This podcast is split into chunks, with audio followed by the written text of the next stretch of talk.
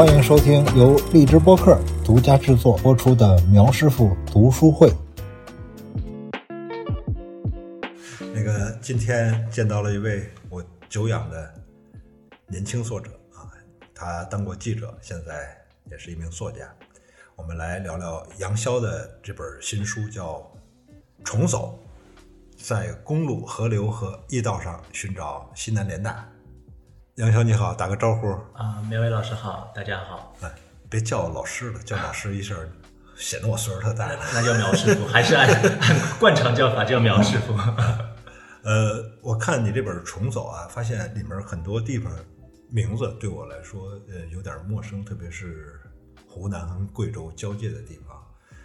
那个你是湖南人，你是很早就熟悉这些地方吗？因为我看一个关于你的介绍里面说，你想上学的时候愿意画一些什么江河湖海的一些这个流域图，呃，你很小就熟悉这些地名吗？嗯，地名还基本上都熟悉，但是都没去过，也都没去过，只是听只知道地名而已，就耳朵熟悉，知道这些。因为我从小爱看地图，嗯中国地图、世界地图都特别爱看。就是当然有好多别的机缘，比如说你看以前看足球的时候，会知道很多那个，就是你看西甲也好，或者看德甲也好，英超也好，会知道很多欧 欧洲的那个城市的名字嘛，那是很早的，我可能九十年代的时候的事情。然后各种各样的机缘，反正基本都知道，但是呢都没去过。我从长沙出发之前，沿途的所有的城市，包括贵阳我都没去过，我只去过长沙，嗯呃，始发站和就终点站昆明，嗯，对。但是您说这个，我觉得还挺有意思的，是说，就是我其实也一直在想这个事情，因为我在书里那个沈从文他也写到了，就是说，其实是因为战争让很多人，就是他说当然是去抗战了哈，抗战让很多人知道了，就是以前大家都不知道的地名，呃，比如说常德，就是四三年年底的常德保卫战，对吧？是。啊，比如说日军当年在应该是在京，就是在杭州有个叫京什么的地方登陆。嗯，然后那个地方又被大家所知，然后包括那个上海周边的一些地方，因为淞沪会战，所以也都被大家所知。所以我就在想，这个事情其实挺好玩的。包括我们自己也是，我们知道很多地方其实真的是因为因为灾难。嗯哼，那比如说零八年之前，我觉得可能不太有那么多人知道北川，嗯或者知道绵竹，嗯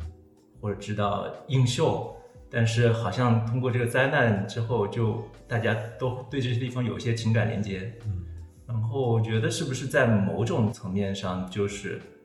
就是我们因为这种机缘，就是不带价值判断的这种，就是纯粹描述的，嗯，这个灾难和情感和我们的某种我不知道是国足认同还是什么之类的。呃，产生了一个化学反应，嗯，最后这些地方就和我们某部分的生命好像发生了联系，嗯，对，比如说大家现在说到汶川，肯定是有不一样的感觉，对吧？然后某种程度上，好像这个就变成了我们自己认同的一部分，就是，就我觉得好像说的更那个什么一点，就是说，如果你作为中国人，好像这个就变成了作为中国人一部分认同，就好像我在书里写到，就是说一个外国人如果想或者一个外星人哈，假设一个外星人来空降到中国，他。他问中国人，他可以打开每个中国人话匣子的一个提问，就是二零零八年五月十二号下午两点二十八分，对吧？那时候你在干什么？我觉得每个人都有一肚子话说。我觉得这个就变成了好像我们的认同的一部分。是是是啊是，那个我也是曾经有一次在机场上看到腾冲的一个旅游广告，在上面写着腾冲啊，中国人的一个精神故乡。那也是因为好像是抗战之中收复的第一个县城，对对对，我们打赢了。所以，呃，腾冲变成一个也是西南抗战的一个重要的一个地方。对，特别有意思。那个，我最近最近几天又在重读那个谁，王鼎钧的那个四部曲。然后我这两天在翻的是那个他第二部，就是讲他，呃，叫什么《怒目少年》那本。然后讲他是他是二五年的嘛，所以讲他的是十几岁的故事。那时候刚好是抗战流亡的故事。然后他在里面就是样开了很多那个别的地方，写到了有一个细节，就是说，因为您说到腾冲，我想起来就是，呃，远征军，嗯，当时中国的远征从缅甸归来之后，然后他们经过腾冲回到滇西，然后是在一个叫呃剑川的地方，嗯，剑川现在属于哪里啊？属于丽江吗？对，反正是一个剑川县，在那个地方有很多远征军的眷属，嗯，呃，可以想象都是他们的父母或者是妻儿，嗯，呃，说是有几千人吧，在那等他们归来，然后就说哭声震天，嗯嗯。然后我当时就还挺触动，因为我之前对剑川确实不了解，我对剑川最大的关联就是因为我去过几次沙溪，然后你从大理去沙溪，你如果坐公共交通的话，你得在剑川转车，这个就有我对剑川唯一的连接。但是好像看这个，我在看剑川又感觉完全不一样，你的情感和什么，就尤其他描绘到几千人在那儿，你就想想，就像孟姜女盼她丈夫来一样那种感觉，我就对这个城市有了完全不同的一个情感连接，这样。那说到人呢，比如你这里面写了很多人，我我最熟悉的肯定是穆旦啊。你是南开大学中文系毕业的，那你在学校里对穆旦有什么怎么说呢？怎么个接触，怎么个熟悉的过程？而且我隐隐的感觉，你好像在书里面流露出来一点点对穆旦命运的不公，特别是好像学校对他不太是这样的吗？我这感觉对吗？是吧？我觉得，呃，我现在有点想不起来。我想哈，我是想当然认为，就是我大学的时候，呃，应该是通过文学史进入牡丹，并没有因为我在南开，所以对他有一个额外的东西。那他因为是进入文学史的诗人嘛，所以我应该和大家一样，从那个课本里或者是从从他诗歌里进入他。但是我现在想起来，我觉得我那时候有点晚熟，所以我大学的时候应该没有特别读得懂牡丹的诗。嗯，应该是很后来才觉得他的诗特别特别好，这个是一方面。还有您说的这个，就也很奇怪哈，我不知道是不是和我们那一代人有关，不知道现在的就是大学生是不是一样的。就是我是两千年上大学嘛，我印象很深的就是我一上大学，我的师兄师姐就告诉我，呃，老校长的事情，张伯苓，嗯说张伯苓半年回学校回不了嗯这个事情。我也不知道为什么他们跟我说这个，也可能是一种标新立异，就是告诉你你可能不知道的一个东西，或者是某种被淹没的嗯。东西，他告诉你这件事情。所以我记得我们同学很早就知道这件事情，嗯嗯。所以我能回想起来的是，同样的穆旦的嗯。在南开的遭遇，应该也是通过这种方式告诉了我们，但具体。具体知道多少，我其实已经想不起来了。但是 确实有一个不同，在于说，因为穆旦是南开外国语学院的，是。然后我是文学院的，是。所以我猜想大家我在文学院接收到的信息和假设我如果学的英语，那可能接收到信息就不一样，嗯对吧？呃，文学院大家会觉得说，嗯，这不是我们院干的事儿，对，所以大家会有这样的一个感觉在里面吧？对，好像就是关于他塑像是不是要给他立一个像？的问题，对，那个是辗转听说的，因为立在文学院嘛嗯，但好像文学院当然很乐意，但是好像有人不是特别乐意，嗯，对，但是最后还是立了，对。一方面是我我看这个书对地名的陌生，另一方面呢，其实也对里面提到的很多人真不是那么熟悉。呃，你统计过吗？这个书里面一共写了多少个知识分子，多少个人物啊？出现过名字的可能就数不过来了。然后，比如说，如果描写超过五笔的人，嗯嗯。我估计怎么也有得有几十个人吧。对，嗯。就是我也没数过，但是是有一个朋友、特别好玩，他他帮我数了里面的注释，嗯，大概是呃一千四百多条注释。然后他说，哦，那你以徒步为主，我不是全徒步啊，我也坐了车，包括还坐过火车。那就是全程一千六百公里，他说大概是一点二公里一条注释。有一个朋友跟我说这件事情还挺好玩的，嗯嗯，好，一千四百，一千四百多条一百注释，一千四百多条注释。对，嗯，这就引发出下一个问题了，因为关于西南联大的书非常多。嗯呃你这本是我看到的第一本，也是目前为止看到的唯一一本、看过的唯一一本关于西南联大的书。但我知道关于西南联大的书很多。那如果读者想只读一本关于西南联大的书，你会推荐哪一本？那肯定推荐易社强先生的那个《战争与革命中的西南联大》。嗯，这个是用何炳棣的话说是联大最佳校史。嗯，而且虽然联大的所谓的书很多哈，但是我觉得既是信史，同时也写的非常好的。嗯，呃，那就这本是断层 C 位，对，所以就必须要推荐这本。对，嗯嗯，呃，来介绍介绍，因为这个易社强也给你这本书写了序言，这个是是一个美国人吗？对，是一个美国的学者，然后他是费正清的弟子，啊，然后他最早哈，就是我忘了，我最近没有看过，就是最早应该是对中国的学生运动发生兴趣，好像是二七年之后的学生运动发生兴趣，然后就开始进入到联大的研究，然后他是如果没记错的话是从六十年代开始就去台湾，嗯呃，当然也在美国采访了好多联大的老师和学生，然后到一九八零年还是八一年，那时候大陆刚刚开放嘛，嗯然后到大陆到北京、天津、昆明去采访了好多还健在的联大的后人，嗯对，然后他写了好长时间，好像这本书是，他是三五年的，嗯他从六十年代就开始进入这个题目，他一直到九十年代，我忘了九几年才出的这本书英文版。嗯然后这本书的中文版是二零一二年九州出版社出版的，嗯呃，繁体我忘了什么时候，这我说的是简体版。嗯然后易先生是一个，嗯，他要求是不能删改任何东西，嗯所以这本书我不知道是不是拖那么久才出的原因，但是据我所知，简体本是全本，嗯，这也是为什么后来没有再版的原因吧，我想。哦，对，然后对，就这本书，我觉得是，如果大家只读一本的话，就是不用读我这本，读他的。哇读，你好你好这个谦虚，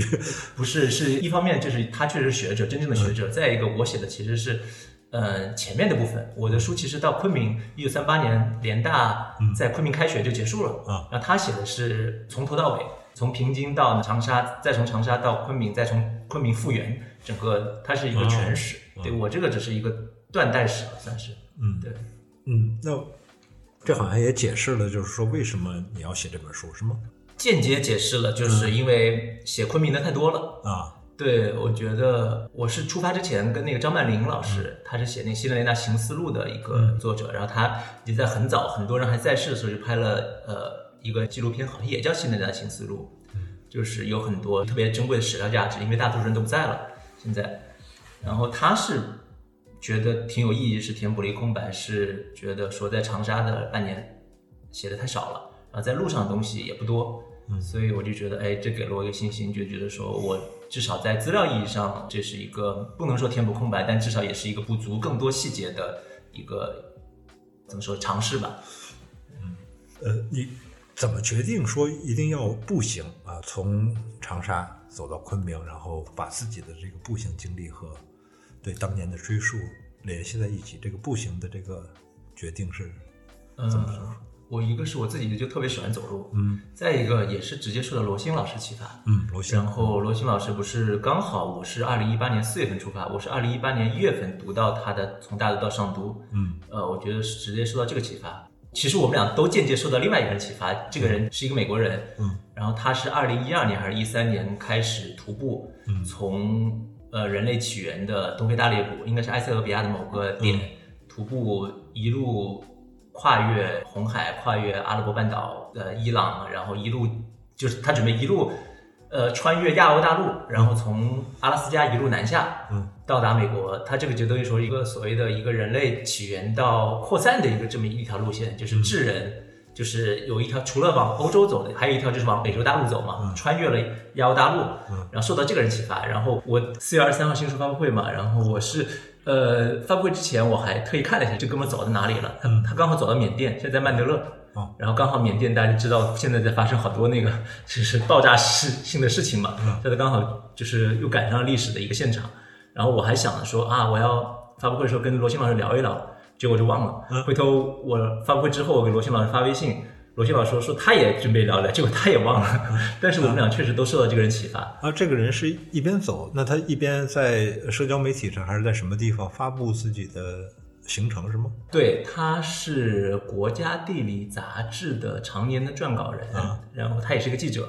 然后国家地理杂志给他建了一个网站，嗯，就是他每天也不能每天吧，反正就是一直保持几天就发东西的一个频率，嗯同时他也在推特上就是更新自己的动态，嗯，呃，有时候发一个长的特写，有时候写个一句话，有时候发个图片。现在反正现在正在缅甸，但我听罗新老师说他已经在曼德勒待了一年了，不知道是因为什么原因。其实我也没有特别特别来跟进他的事情哈。嗯对，我们还想说他如果到中国来，应该陪他走一段。嗯易社强是你这本书写完了之后才跟他联系写序的，还是说你在美国的时候就跟他有过嗯，我其实之前不认识他，我是书写到我是一八年九月份开始写的，写到一九年三月份的时候，然后当时我忘了是什么机缘，我就给他写了一封邮件，嗯就是说想找他聊一聊，就非常巧，他那时候刚好在在青岛，啊，因为他太太在青岛有一个教学项目，每年暑假都有。然后他当时刚好在青岛，我就我回北京以后就立刻就坐动车去青岛，然后跟他聊了三天吧，啊。反正聊特别开心。他是你看老爷子三五年的，嗯哼，那时候已经八十四岁了，对吧？嗯？八十多，对，然后但是呢，他就是那种生命力极其旺盛的人。然后他他也从很年轻就喜欢徒步，喜欢骑自行车，喜欢越就是背包这种，然后也是一个特别富有感染力的人。我后来知道，就是你知道美国大选不是那个谁拜登，有一个特别重要的州，嗯，以前的传统的共和党控制的那个红州叫佐治亚州，嗯，然后佐治亚州不是在那个呃去年大选的时候变蓝了吗？嗯，然后有一个特别重要的角色，就是一个女的民主党的，应该是前参议员，然后她做了好多好多底层的工作来对抗共和党所谓的打压选民，就是鼓励更多选民出去投票，尤其是那些就是所谓的低收入群体。嗯，然后我才知道，一直到大选前，就去年的时候，易社强，他这时候已经八十六岁了，八十五岁了，他还在给他做志愿者。哦，就是一个特别特别富有生命力、生命活力、生命热情的这么一个人。然后我就记得我们当时就是住在一个小酒店里面，然后他每天青岛不是啤酒很多嘛，嗯，他每天就到楼底下花五块钱、花六块钱拿一一袋儿那个 拿那个特别破的那个半透塑料塑料袋儿，拿个袋儿看着像提的一袋尿尿一样，对，然后他一大袋儿提上来，然后挂在他那个。房间那个洗手间的把手上面，然后我们要喝就从那倒下倒一点，我们就三天就一直在 在喝青岛啤酒和那个和连大律师在在作伴，就是这种，反正就是特别好玩的人。然后那次聊的就很好，然后我们就就成了朋友。后来他又过了几个月，还是第二年，他还到昆明去，因为那时候还没有疫情嘛。嗯他每年会在美国住一段时间，在呃中国住一段时间。他在昆明的时候，我又跑去找他玩儿。嗯然后那时候联大的新博物馆。啊，就是西南联大新的博物馆新址刚刚开不久，然后我们俩又一块儿去去把那博物馆转了一遍，呃，那博物馆在在云南师范大学幺二幺大街校区的里面，就是以前联大旧址，以前有个老博物馆，但是那个关掉了，现在有一个新的博物馆在那，还挺好看，但是现在应该进不去，现在因为是疫情，大学不对外开放，嗯嗯嗯，就在我们特别熟悉的语境中啊，就是西南联大是被当成一个传奇啊，有好多纪录片儿，也有电影《无问东西》，嗯，也有好多课程，比如什么西南联大外语课，对西南联大国文课，然后说起来好像总是说那儿大师辈出啊，等等等等。你怎么看待这个事儿？它怎么会变成一个传奇？我觉得我肯定不是回答这个问题最佳的，但是我试着回答一下，就是它有一个我觉得西南联大的所以接受史的过程，我不知道有没有人专门研究这个问题。嗯，就是有一个我发明的，我瞎说了一个词，但是我不知道有没有人研究这个，我觉得还挺值得研究的。就是说，因为其实，在文革结束之前，没有人提这个联大的。包括我采访的联大的二代的、三代的，他们对父辈所知甚少。呃，一个原因当然是就中国的这种家庭关系本来就交流不多，嗯，但是这是文化的原因。但我觉得最主要的还是因为就是当时时代的原因，嗯，所以后辈其实是比较追求进步的。然后你在联大就所谓的国统区待过的人，其实是有历史的重负的，就是说是被认为没有那么进步的人。所以就有这么一个断裂，就是他们也不会主动跟子女说这些事儿，子女更不会主动去问，也不感兴趣。所以最后结果就是，我就记得杨士德的儿子杨家石先生告诉我说，他自己还上清华，嗯，他都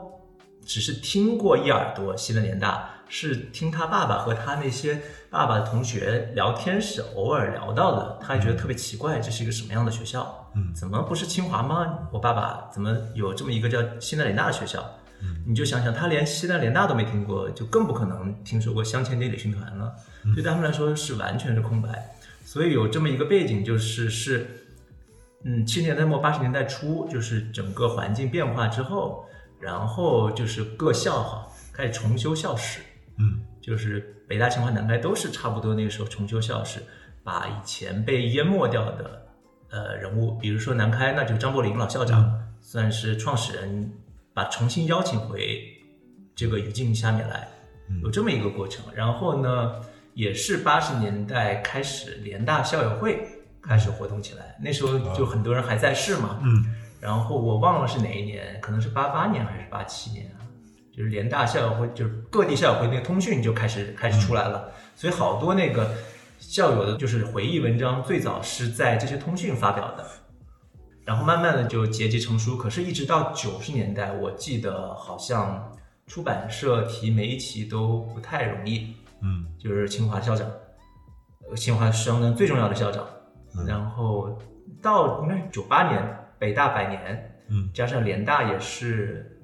九八年是六十周年嗯。的时候，就有算是借着北大百年这个事，好像就又呃，我了解的很浅哈，就是好像又开始发掘了更多东西。嗯，然后之后就是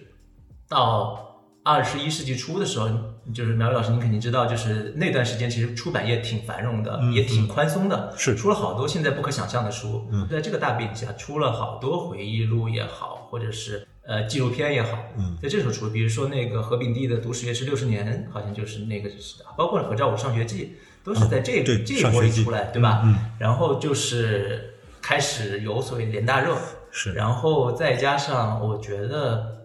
呃，就是反正中国知识分子的一个习惯，就是这算是他们一个方法论吧，就是借往事来抒怀。是对，是我觉得有这个情怀在里面，所以那越来越成为一个关注的焦点。嗯然后到二零一八年联大那个就是《无问西东》这个电影上映，就真正我觉得算是进入大众层面，嗯对吧？因为电影这种介质就决定了它，而且好像票房意外的好，好像有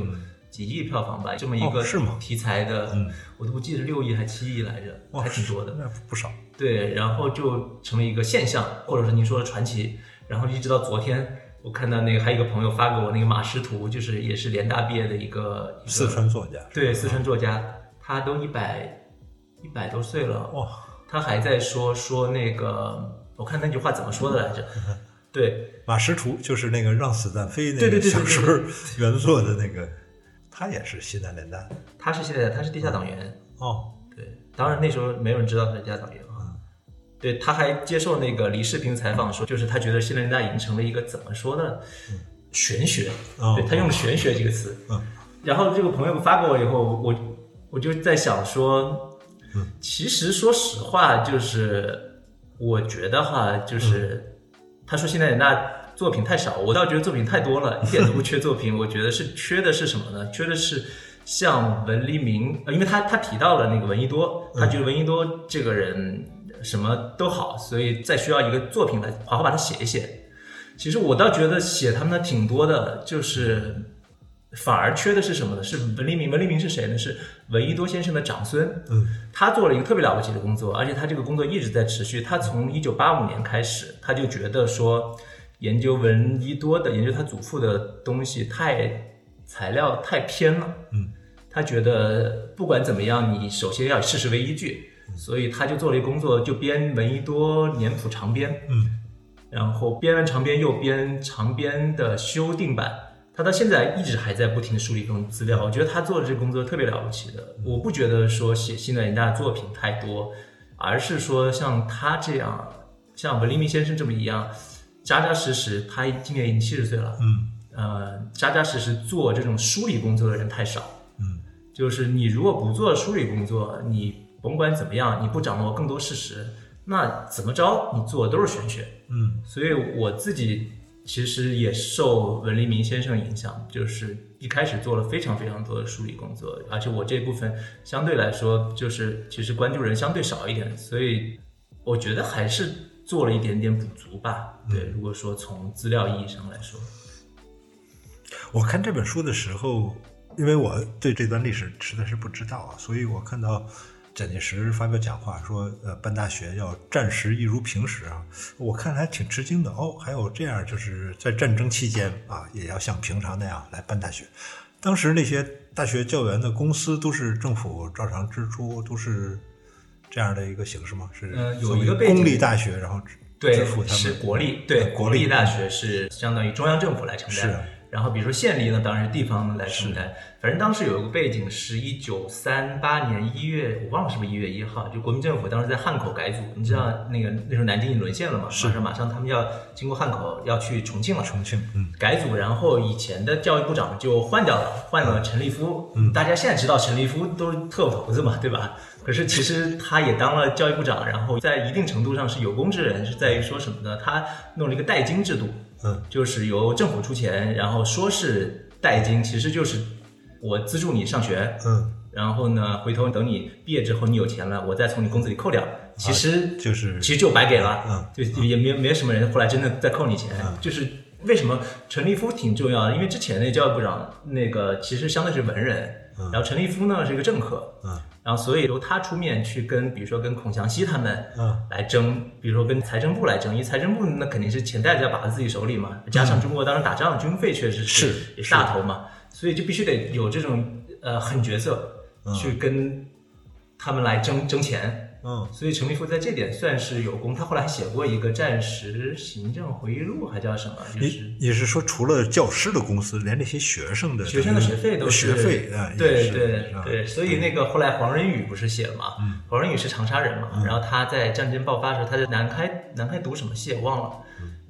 他不是在那个黄河青山那个回忆录写说说就非常神奇的是，呃，战争让我的大学到了我的家乡，然后我不但不用出钱，而且还有政府来补贴，就他有这么一个回忆在里面。嗯有时候我们对那个历史人物的认识也真是特奇怪。那个原来很多年前啊，在燕莎那边有一个面包店，是一个台湾人开的。有时候去那儿买面包，才知道那个面包店主是陈立夫还是陈果夫的那个后人。真的啊对，然后还会经常开玩笑说说那个啊，你们都说我们四大家族有很多钱，说我怎么不知道这个事儿？哦，那他好好好奇他经历了什么，好多年前的一个哦是红炉面包房，是吧对？对是一个什么风味的面包？就德式面包。哦，那很有名，是不是哎？德式面包就是因为在凯宾斯基凯宾斯基那边哦那个面包店的店主好像是哦啊，这个四大家族陈氏的后代。哦，有这个背景对，对，但是确实是他们当时还就是比如说孔祥熙也好，或者宋子文也好，他们确实是。呃有一说一，他们还挺黑的，对对对对对。但是您刚才说有一个，就是我觉得可以补充一点点，就是呃您说那蒋介石三九年，他说战时一如平时嘛，用我们现在眼光看，当然是觉得说，呃，某种程度上是有远见的，对吧？就是把这群所谓的国之栋梁，或者是呃让他们安心学习，最后他们确实培养出了很多呃牛人嘛，对吧？但是确实还有两个背景可以说一说的，就是一个是确实是当时中国大学生太少了，嗯，就是我忘了是谁，好像是陈立夫说的，他有一句话，就是说还没有到让学生上战场的时候，嗯，所以这句话就是分量还挺重的，就是这是他对那些当官的人说的，因为当时其实也有包括大公报的社论。都鼓动说要战时教育嘛，战时教育什么呢？就这些没用的东西先别学了，特 别是文科有什么好学的？对，那就去赶紧学学那个，就是怎么弄炸药，怎么防毒面具之类的。那这个后来是被抵制掉了。嗯，对，就是这是一个背景。抵制掉原因，我觉得有一个原因是。因为当时教育部的很多高官都是在英美受过教育的人，很多就是联大或者其他高校出去的人，所以他们对这种所谓博雅教育是有他们自己的认知的，把这个给抵制掉了。还有一个背景就是，我觉得蒋介石也完全是出于远见，呃有远见的一部分，但也有从现实的角度，他不希望学生进入军队，那也不希望学生去离开校园。是因为他不希望学生来影响军队，嗯，也不希，因为那时候学生都偏左翼、偏进步的嘛，他同时也不希望学生在北伐战争时期，就是国民党和学生某种程度上都是属于进步的，嗯，就是他愿意鼓动学生的，但后来他成了执政党之后，他就一个保守的一个，就是反而是视成视为不稳定因素。对，反而是他的竞争对手，嗯。是要鼓动学生的，所以他也是为自己的统治吧，就是不希望学生以这种方式进入到某种运动里面去。我想可能还有这一层，就是他也不是都是为了远见啊之类的，所以历史总是要这么复杂的复杂一点的。是是反复辨析的这种，对是。你书里面其实除了西南联大，也提到沿途，我我记不清是哪个县，他办师范，然后去抢那个政府办公用哦，地，盘县，哎，盘县。那个盘县啊，那个也发现就是在那么混乱的一个状况下，那个教育还是当然也依靠，比如说校长啊，自己本身是不是一个教育家，他有没有能力，这个这个状况也是非常好玩的。嗯，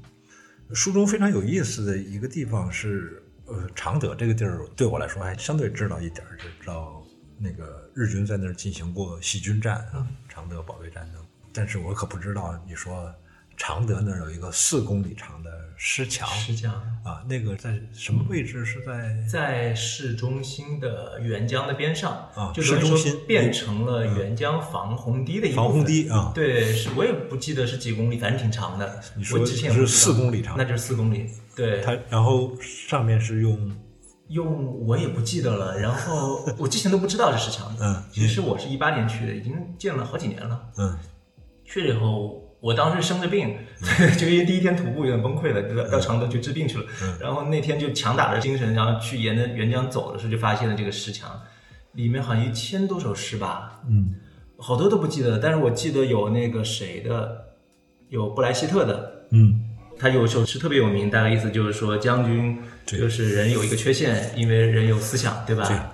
然后还有有穆旦的诗，有穆旦，你说的是穆旦翻译的一首对别的诗，是穆旦翻译的是吧？我都不记得。书里面引用哦，那应该是是穆旦翻译的，还还有冯至翻译的，好像是。嗯。对，反正各种各样的诗，嗯。当然有很多主流的诗歌哈，但是也有挺多好诗的。嗯。反正当时就觉得还挺神奇的这么一地方，嗯。就是就是在一个防空堤的一个地方，就是呃左边是石墙，右边是沅江的江水，嗯对，那个感觉还挺好的。哦，这这个石墙并不是跟当地或者是跟呃当地历史呃紧密相关的，而是一个随机的人类文化的人类文明的文明的一个，哦那么宏大的好像是。哎，有没有和当地的？我想也有，我不太记得了，因为湘西也出民歌民谣，我不记得里面有没有本地的，应该是有的。嗯但常德那地方特别好玩，是在于还有一个，就是还留下了好些常德保卫战时候的碉堡。啊。这个我觉得非常神奇，就像在一个闹市区的人行道上，然后立着几块水泥墩子，这水泥墩子有些是连在一块儿的，然后你就上面还有弹孔，嗯。然后这是当地使事办他们弄了一个车带着我去看，还有一个在是在常德哪个学校的校园里面还有，嗯就是我觉得这个还挺棒的，因为是当年四三年年底吧，常德保卫战、那时候就是美国已经参战了嘛，嗯，所以用的是非常高标号的，就是质量特别好的美国进口的水泥，哦所以当时我不知道是不是因为这个哈，后来经过历次运动没有被完全毁掉，对，所以保留了一段历史。我记得我还拿着照片给别人去看，就就常德之外人好像确实不太了解这个，常德人当然一看就知道这是碉堡啊，嗯，当时保卫战碉堡，因为常德保卫战后来特别惨烈，就是巷战，嗯到最后就拼刺刀那种，但是。常德之外人大家都不知道，就是这个城市还遗留细菌呢，当然大家都知道，就是还留下这个碉堡，我觉得这个还挺挺神奇的。反正我当时在那儿感触挺多的。嗯，你在序言里面说你本来有两个写作计划，然后都未能实行，然后才开始做现在南大。我挺好奇，你那两个写作计划是什么？呃，一个是因为我自己是厂矿子弟嘛，嗯，我当时本来想写一个厂矿的，我家那个厂是核工业部下属的，以前叫二机部，嗯，呃，下属的一个厂。然后你就想想原子弹诞生的过程，它分好多流程，就是你先得有那个铀的那个原料从地上挖出来，然后再通过一个纯化的处理，然后再怎么怎么样，最后在戈壁滩上爆炸，对吧？嗯，然后我们家那个厂呢，就是其中一个环节，好像是负责纯化的部分，嗯。我其实挺想写一个，就是沿途拜访这个所有的从矿一直到我们家这个中间这个部分，然后再到我记得还有兰州呀，好像在四川呀，反正那种那种偏远地方都有那种所谓兄弟厂，我想沿途走一遍，然后同时把我自己家族的历史或者是家乡历史带出来。嗯但是就是也尝试一点回家写采访，嗯就觉得有点可能近乡情怯之类的吧，就觉得有点不太进展下来，所以后来这个就不能说放弃吧，就暂时就是搁置在那儿了，就是有点不知道怎么进展下去。但我仍然觉得这个选题还挺有价值的，嗯就是通过一个原子弹的生产过程写一本书。然然后同时把这几个厂的，包括那个前年还是三四年前，不是有篇文章叫《我家在一个叫四零四的地方》，嗯明白，嗯，对吧？嗯，那个说了四零四就是他们厂的代号，我们那个厂也是三个数字的代号，嗯然后他那个就刚好叫四零四，然后这个四零四又刚好和那个网上的那个被四零四掉的那个东西是有一个，有一个不谋而合，嗯，那现在那个四零四好像也已经四零四了，就是说也被放弃了嘛，就是以前那个国营厂就倒闭了，嗯，然后他就大概和我一样，就是对自己家乡有一点点怀旧也好，或者是就又觉得说当年的怎么怎么样，现在已成了一片荒芜，就写了一篇文章，那篇文章好像传的还挺广的。是那其实也是我们一个兄弟厂，包括他描绘说说小时候吃那种雪糕，嗯特别甜，就是因为那个好像那个转机的速度特别快，所以打的奶油特别好。我小时候因为我姨就是那个冰棒厂的，哦所以我小时候也吃那种雪糕，就特别好吃雪糕，比比市里面厂外面的雪糕好吃得多，所以就激起好多那个共鸣，所以就有这么一个东西。嗯但不管怎么样，这个选题就搁置下去了一些。还有一个就是，我不是因为在美国访问了一年嘛，嗯，我挺想写写在美国那一年的，哦就写写哈佛大学的。当时我也记了小十万字的日记，但是你发现你想写本书的时候根本不够，嗯，最后就也写了大概两万字，嗯就又搁下了。嗯，对，就两个选题没成，对，然后才有了这本书，才想写这本。我我怎么听说你好像对成昆铁路也感兴趣？哦，成昆铁路是这两本书都没成，然后我就想写铁路来着。啊？对，但是资料都做了老多，然后准备出发的时候就发现了这个，我觉得哎，这个更吸引我。于是成昆铁路又又被束之高阁，啊对对好几个题目啊，对对对对是，搁置状态。嗯，对，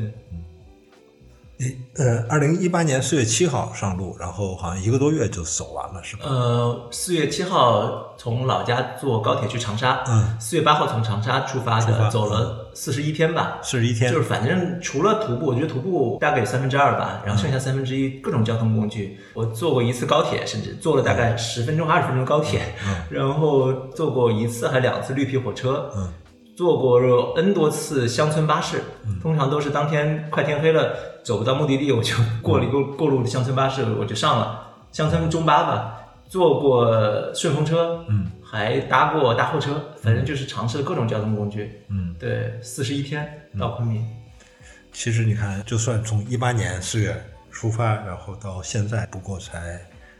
三年，三年啊，四十万字也就写完了。嗯那如果我们只从这个出发来算的话，那写作好像很顺利，挺快的。是这样的。我从一八年呃九月份开始写，嗯然后交稿交给编辑，初稿是二零二零年四月份，嗯，对，差不多一年多，一年多。嗯对，挺顺利的，就是尤其是头一年特别顺利，头一年就完全处在一个高速公路的一个状态。嗯嗯，后来我后来都忘了这个表达，但是当时确实处在不是有本书叫《心流》嘛？心流 是，我觉得我自己当时就有点在心流的状态里面，是，就是那时候也没有收入，没有稳定收入吧，可以说，但是就是处在一个对自己特别高满意的状态，然后写的书也写的非常快。我现在都觉得其实可以再慢一点，就是就是有些东西可以再淬炼一下。可是呢，我觉得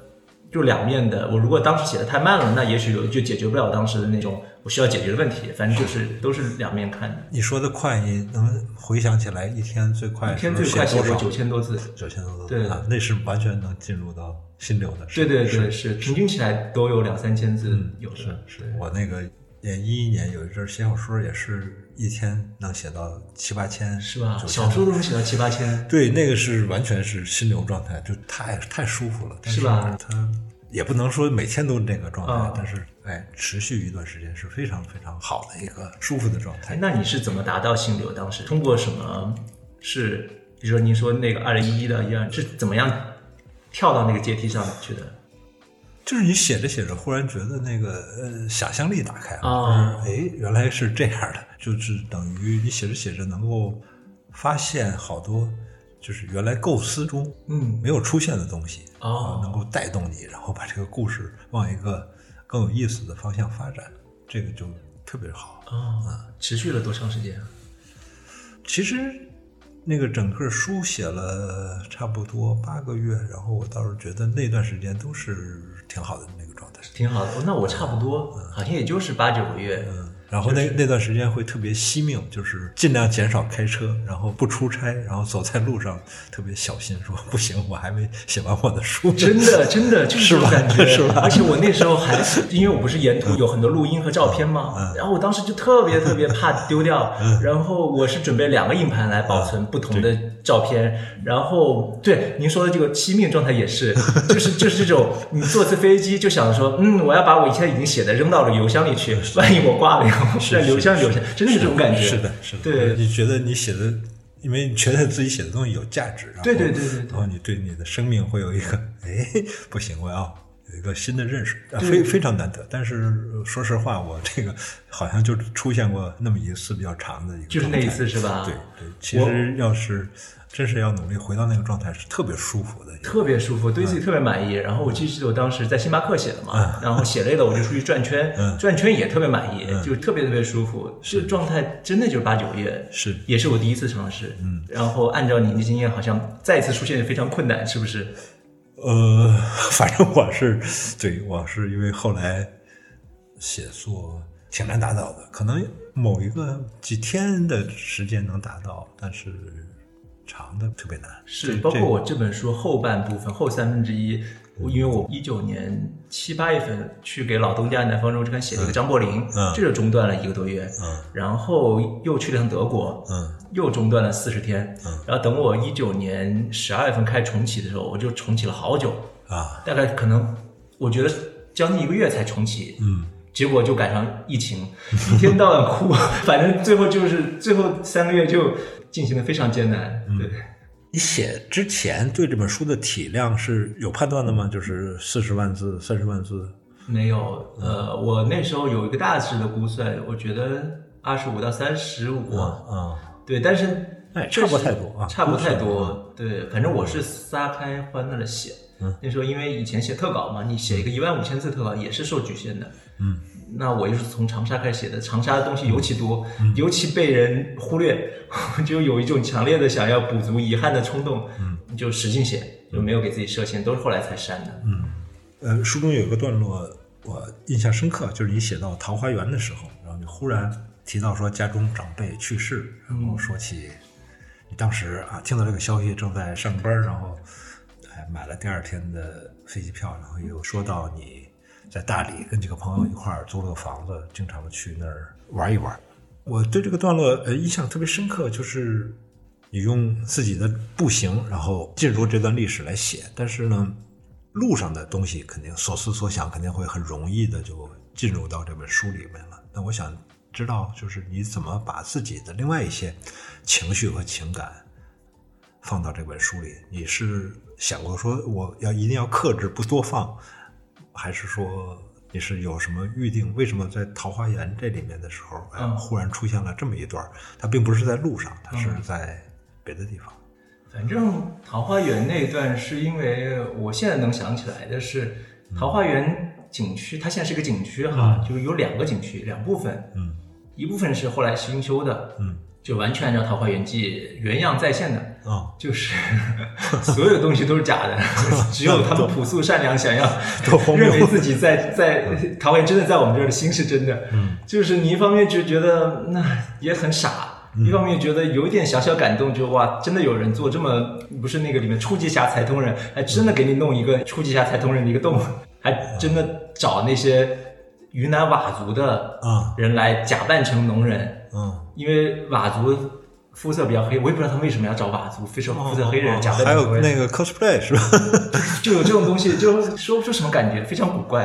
然后那个地方我就就逃也似的就就穿过去了。嗯，哎，我还花了一百五十块钱还是多少钱的很贵的门票。嗯，然后就逃出那个新景区，进入老景区，我一下就觉得非常自在。那个老景区是那种就林木幽森的感觉。嗯，然后它的那种坡是那种老式的，还长着青苔的那种坡，然后。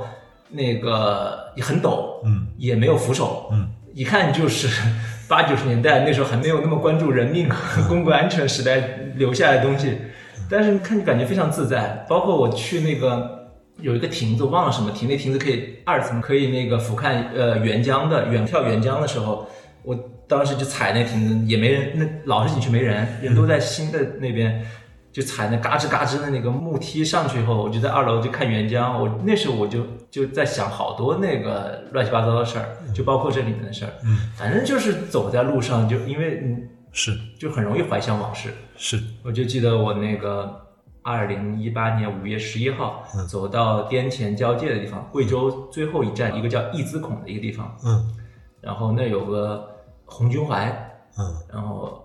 嗯，红军怀在一个叫义资孔小学里头嗯，然后那时候小学刚刚是课间休息吧，好像是上午。嗯然后我就隔着，因为现在小学不都很注重安全的嘛，都关着铁门，我就隔着那个铁栏杆就往里面扒拉，想看红军怀。嗯结果有一个女老师就过来说啊，你想看红军怀吗？我找个小朋友带你进去吧。我就我想他们好不设防啊，他们不知道我是谁，是就特别好心让一个小男孩带着我进去。然后我本来是要去红军怀，然后那小男孩领着我穿过就是操场，那操场全都是小朋友吱吱呀呀的飞呀奔呀的时候，我就发现我一下就融化了，然后我就就一下对红军牌失去了兴趣，然后就一直在用我的那个手机在环拍那小朋友，我觉得就是我说不出那时候啥感觉。后来想，有可能是因为马上就五幺二了，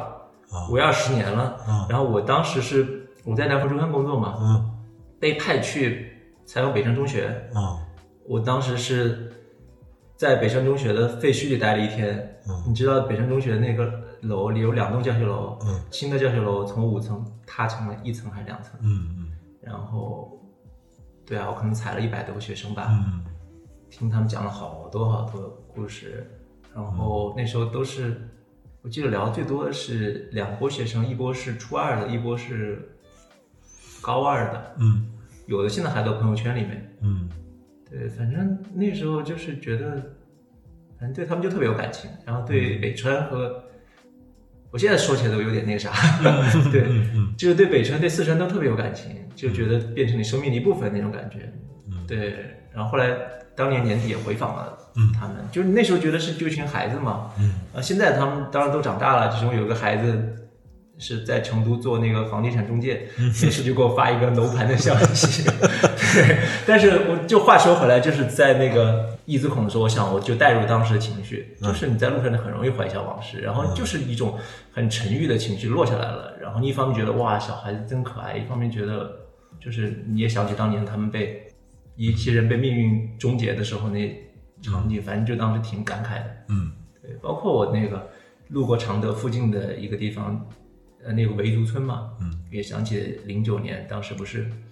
新疆那个事情，我也去了现场嘛，然后就采访一个维族小哥的时候，他就跟我说说他没有离开过，他和我同年的，嗯从来没有离开过新疆。我就问他，那如果有机会离开新疆，你你最想去哪里旅游？嗯他就说想去湖南。我说啊，我是湖南人，你为什么想去湖南？他说因为在电视上看到湖南有个维族村，是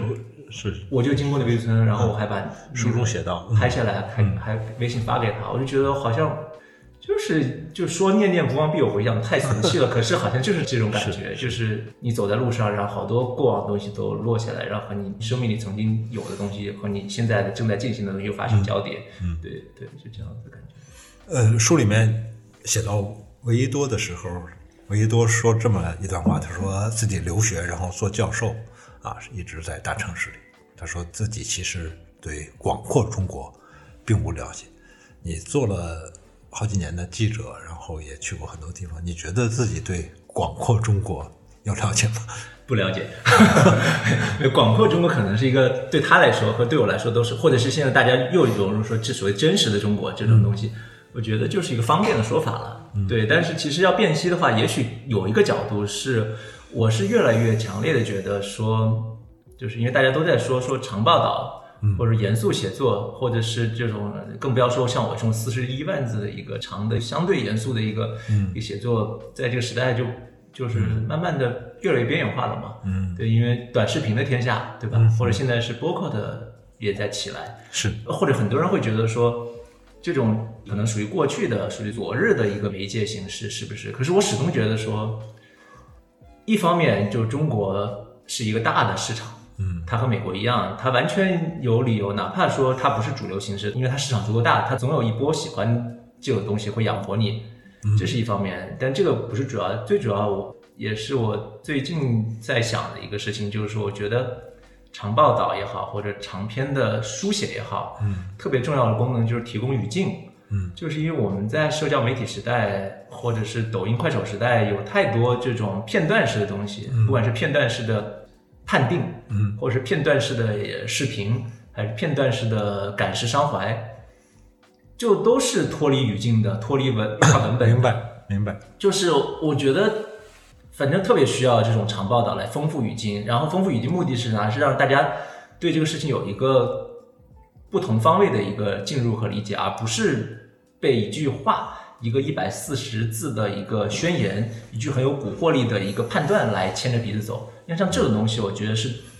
去语境化的，是脱文本的，这种东西是很有蛊惑性的，但是又是不负责任的，是把人变得更简单的、单向度的，反而是这种长的东西，它有足够空间。嗯，它当然它也考验人耐心，它可以把人放到一个复杂性的理解的框架下去，它教会大家更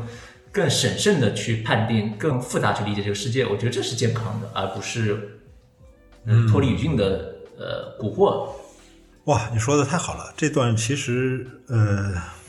怎么说呢？就对作家来说，那个书肯定是最重要的形式。你不管对别人来说是什么样子的，对作家来说，那写书是最正经的事儿。但是我觉得非常好的是，你把这个长跟严肃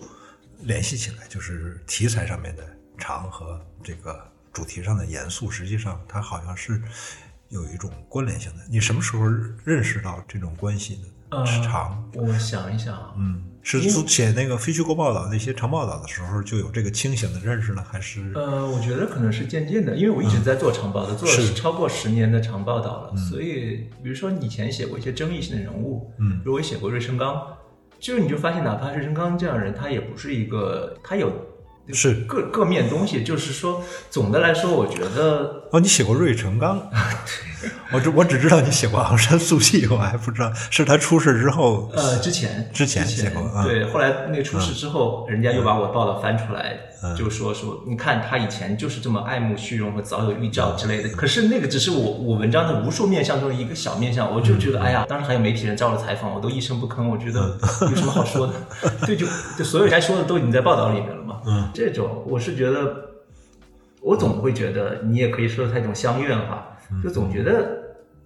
大家首先应该试着去同情的理解一个事情，嗯对，而不是说上来就判定。嗯，对，当然了，是你也可以说嗯你同情理解就变成了一种，呃，放弃判断的责任之类的。可是，好吧，我只能说我自己性格就不是那种判定式的人。对，就是我也经常也不太愿意判定，而且我也没有信心去判定。我觉得我何德何能，哪有那么多知识储备去判断这个事情？所以我更愿意描述，嗯。就是从各个角度去描述一个事情。嗯，对，有这么一个东西，但这个东西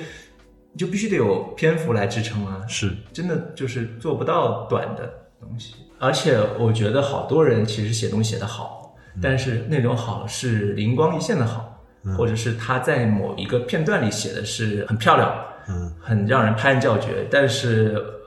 我更喜欢的好是那种通过结构，通过呃篇幅来来，你不求一地一城一池，而求一个整体的，我更喜欢这种好。哦对，哦，太棒了，就是说的不好听一点叫笨功夫，就是又聪明又有笨功夫，然后有点那种一力降十会的那种东西。我主要是笨功夫，对对对因为因为这个其实不是一个贬义词，因为呃，我知道你采访的时候也是叫穷尽式采访啊，就尽可能知道，尽可能多去采访，采访更多的人。然后这本重走也是要穷尽更多的资料，这都是肯定是下了很大的功夫了。但是反过来呢，是不是也会有所节制？比如说你书里面的提到的很多人，刚才说的南开老校长啊，或者别的清华大学的那个梅校长啊等等，就每个人都有太多值得写的东西啊。有时候我看这个这个书呢，可能还要百度一下，说，哎，原来梅校长前后都在干了些什么，等等。你是怎么，比如说把这个人物分成主次，或者是在这个你写的，因为是长沙临时大学迁到昆明的，变成西南联大的这个阶段嘛？那你怎么把这些人的人生怎么说呢？我组织像我的语这样的，组织 起对来，对对对，嗯。呃，我之前确实想过这个事情，比如说，因为我这个书是以旅行团为载体是。所以你肯定我优先会想从旅行团里面来选取人物。嗯。那我因为很喜欢木蛋，所以我很想把木蛋变成一个主角，可是不支持。嗯，就是他留下的资料真的太少了，在旅行团里留下的资料太少了。就只说他一边走一边看英文词对，典，还是别人留下来的东西。是，然后他自己就留下两首诗写旅行团的，当然那两首诗非常好，非常好。很你那个书里面呃录用了一首，是我一度还想借用他的那个书的一个标题叫《原野上走路》做书的标题，后来想，哎，算了，别掠人之美，对，就就没有用。但是那两首诗是特别好。但是呢，总的来说，就非虚构的遗憾之处吧，就是我特别想木旦多写点。假如说，如果我我这本书写木旦，当然不成问题哈。可是我这本书是以旅行团为主体进入的，那如果木蛋在旅行团中材料不足的话，那他就不能是主角。嗯，所以后来有别人问我说，我不是一直说我和那些旅行团中的人是有神交的关系吗？嗯，他就说，那你是怎么选择你神交的朋友？我说我没得选，哪个朋友留下的东西多，哪个就是我神交的朋友。对，就是那就杨士德、钱能新、于道南，包括那个林正树，就我非常幸运的发现了林正树，因为他在之前看到的正式出版资料里面只有两篇东西。嗯后来我也是非常巧的，就是我因为做了大量检索嘛，嗯，就发现他那两篇东西是他在《大公报》香港版发表的一系列、呃专栏的一部分，然后我就把他那一系列专栏都检索出来了，从湘西一直到贵州东部，有可能有十几二十篇。然后因为林正树和他们另外几个人不一样，林正树就是他首先他年纪很大，嗯，他是一九一二年的，所以他在旅行团出发的时候就已经二十六岁了。再一个，他在中学和大学期间都是沈从文的粉丝，嗯。读了沈从文的所有的书，所以明显可以看出他模仿沈从文的痕迹。嗯，他的观察就非常细腻，然后也更有文学性，然后这个提供了很多，所以他也成了我深交的朋友。所以就不是我选的，是哪个材料多，我就更偏向于他，因为你没法编嘛，只能依赖于他们的叙述来进入叙述。嗯，对。呃，尾声一段还是非常的能看出来，你又想煽煽情，然后又比较节制的、啊。你这一段你交代了很多人的命运，包括什么赵元任的儿女，还有旅行团的那位黄团长是吧？对还有他的副官毛副官是吧？毛副官。嗯尾声的标题也很有意思，叫“人生的意义究竟是什么呢？”说说说说这一段是不是删减了某些人的经历，就是包括可能有些人后来自杀了，呃，恢复一下，用你的言语来，就是呃，名字没有被删减掉，嗯就是无非是情形和细节，呃，可能有一些安全生产的考虑就拿掉了，嗯，所以呃，名字没有漏掉，呃我写到的名字对呃初稿写的名字，书里也都保留了。但是就可能自杀的那个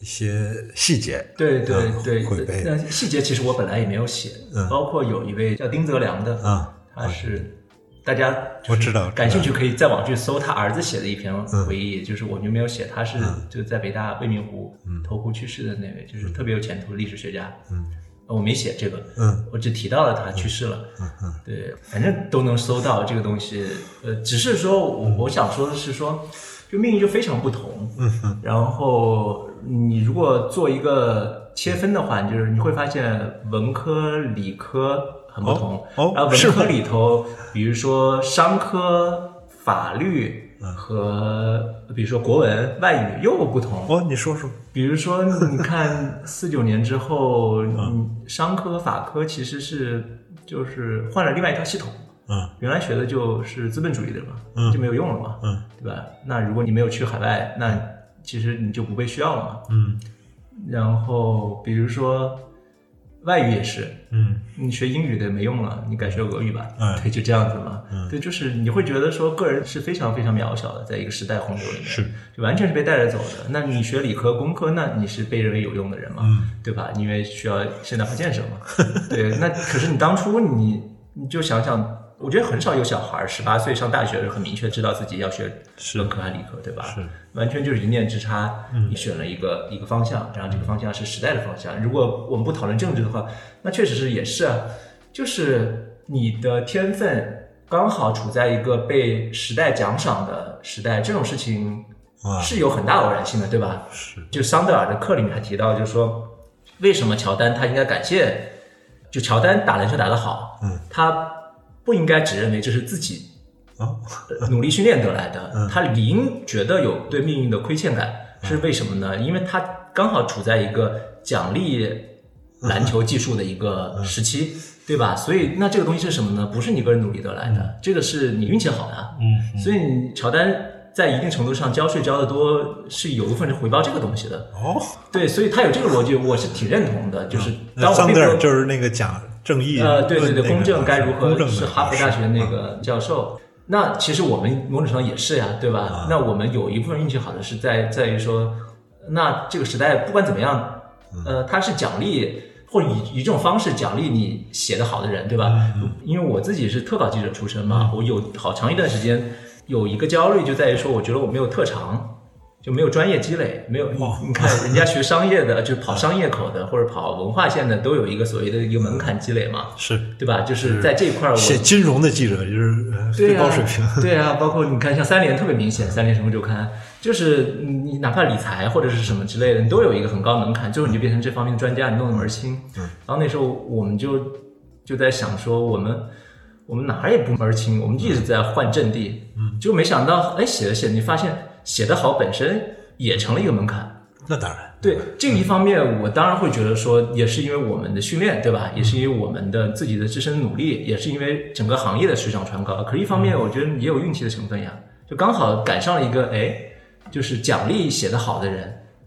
的时代。嗯，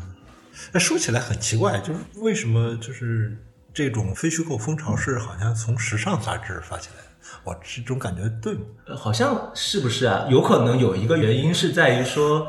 稿费给多了，啊，这是肯定是，就是等非虚构这个概念在中国起来，不就是最近十年的事情吗？起来的时候，其实好多以前的媒体已经慢慢衰败了。是然后呢，时尚杂志其实主要是两本难刊，对一个 GQ、Esquire，呃，时尚先生，嗯，呃，钱比较多，是吧然后网罗了一一我波那个非虚构作者，我觉得这个还是对，然后就而且其实放到美国母刊，呃，GQ 和 Squire 看，其实他们也有非虚构传统嘛，吧？对他们有传统嗯那波作家，其实菲斯加德之类的，都是都是在最早在这些，又回到经济上，就是也是因为稿费高。嗯嗯嗯好，我们聊到非虚构，那我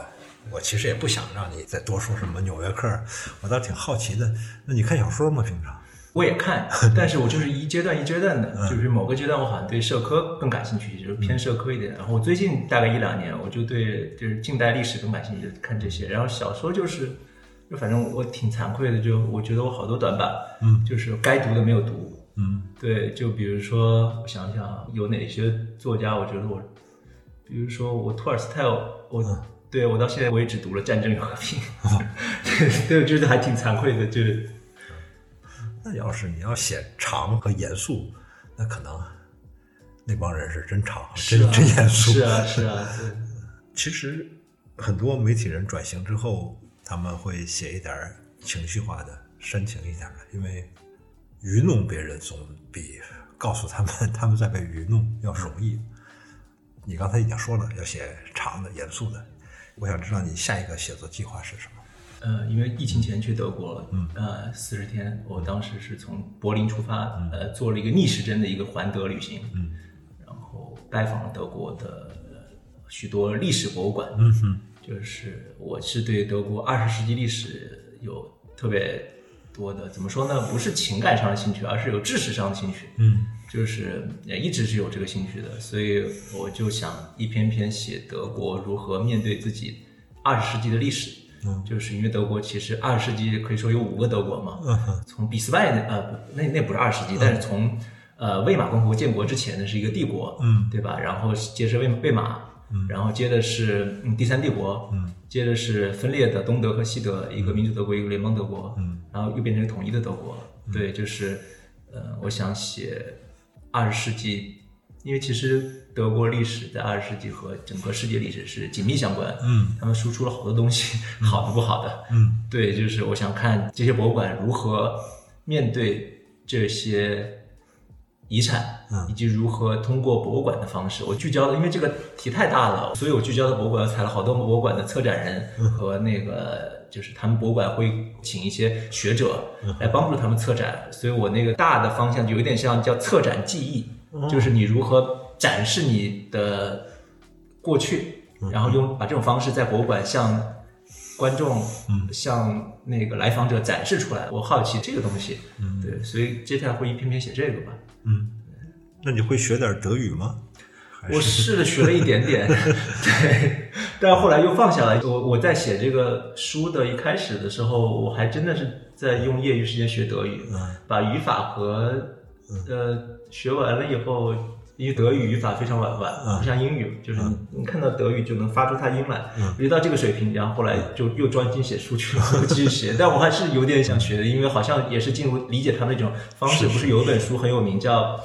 叫第三帝国的语言还叫什么？就是一个犹太幸存作家回忆的，对吧是？他讲说这个德语中毒有点像那种中毒的感觉，其实是从语言中毒开始的嘛，对吧？那所以解读其实也要从语言解读。是对，我觉得不只是德语了，好多语言都是一样的问题。中文也是这样。是，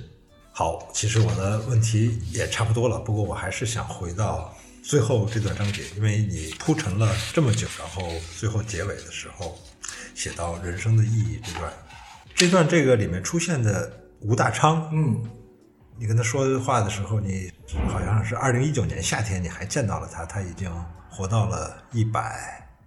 一百岁多，是吧？呃，他是一八年的，我前几天又去见了他，呃，那他还活着。他一百零三岁了，嗯然后身体越来越好。哇，太了不起了！这个故事太棒了，因为我读书之前根本就不知道这个人，他很年轻的时候就得了癌症，是吧？对他应该是四十一岁的时候得了癌症，五九年四十一岁啊，发现自己尿血，然后得了膀胱癌，然后他说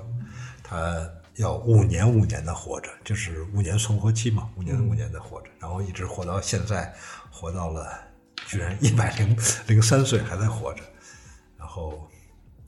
吴大昌老师提到这个冯友兰写的文章啊，《人生的意义》，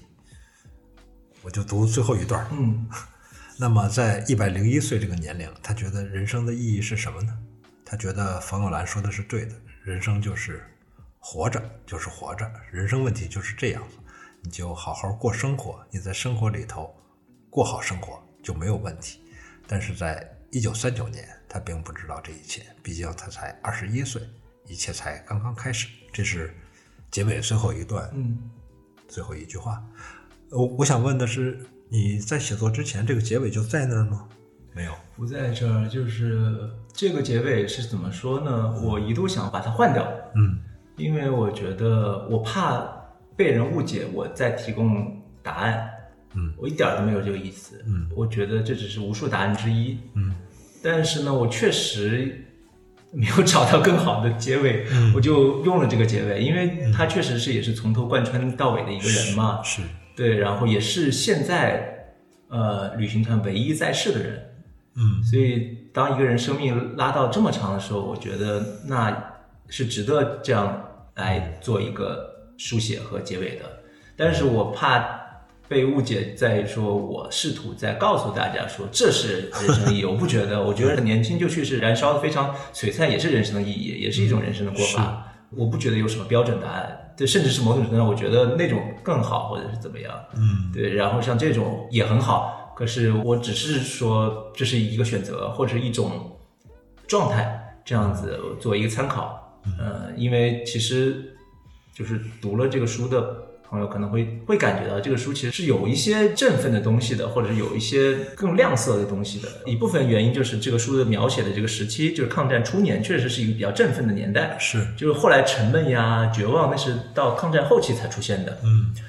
对，所以我犹豫也犹豫在，包括那有朋友提说这个结尾是不是有点把前面那些振奋的溶解掉了？嗯我觉得好像也有点这个意思，但确实是没有想到更好的结尾，就用了这个。当然，现在这个我觉得也挺满意的，就是怎么说呢？毕竟留下了一个思考的空间吧。嗯对，就是每个人都可以比对一下自己，就是在某个阶段是什么样子的。然后，反正我是没有答案的，我到现在我也没有答案。嗯，对，我的感觉是最后这一章好像，我觉得是你在试图跟你读者说点什么，我不知道是不是这样，还是这是我的错觉，还是我觉得我没有提供什么，就像您刚说的，就是为什么我不写短的东西，嗯是因为首先我不会写短的东西，我不太会在很短的篇幅内写的很漂亮、很有鼓动性。再一个，我觉得如果一个很聪明的人去写这些东西的话，我觉得有点我不喜欢这样。嗯，就是我不喜欢蛊惑大众的人。嗯，对，尤其是蛊惑大众的聪明人。对，所以我没有一点儿意图在告诉大家，而只是我希望做一个传递的东西，把他们这种多样性，包括就是里面好多人，我都挺有感慨的，包括那位在美国的那个郁郁不得志的那个哥们儿，我都希望把他们的思索、他们的困惑传递给大家，也许会某个人和你有有个共鸣呢，也不一定，嗯，但是确实没有提供解决方案，嗯。对，因为我自己都没有解决方案。嗯，好，其实你还年轻啊，是 是那个，我看你书中多多少少还流露出来一点儿临近四十岁的焦虑，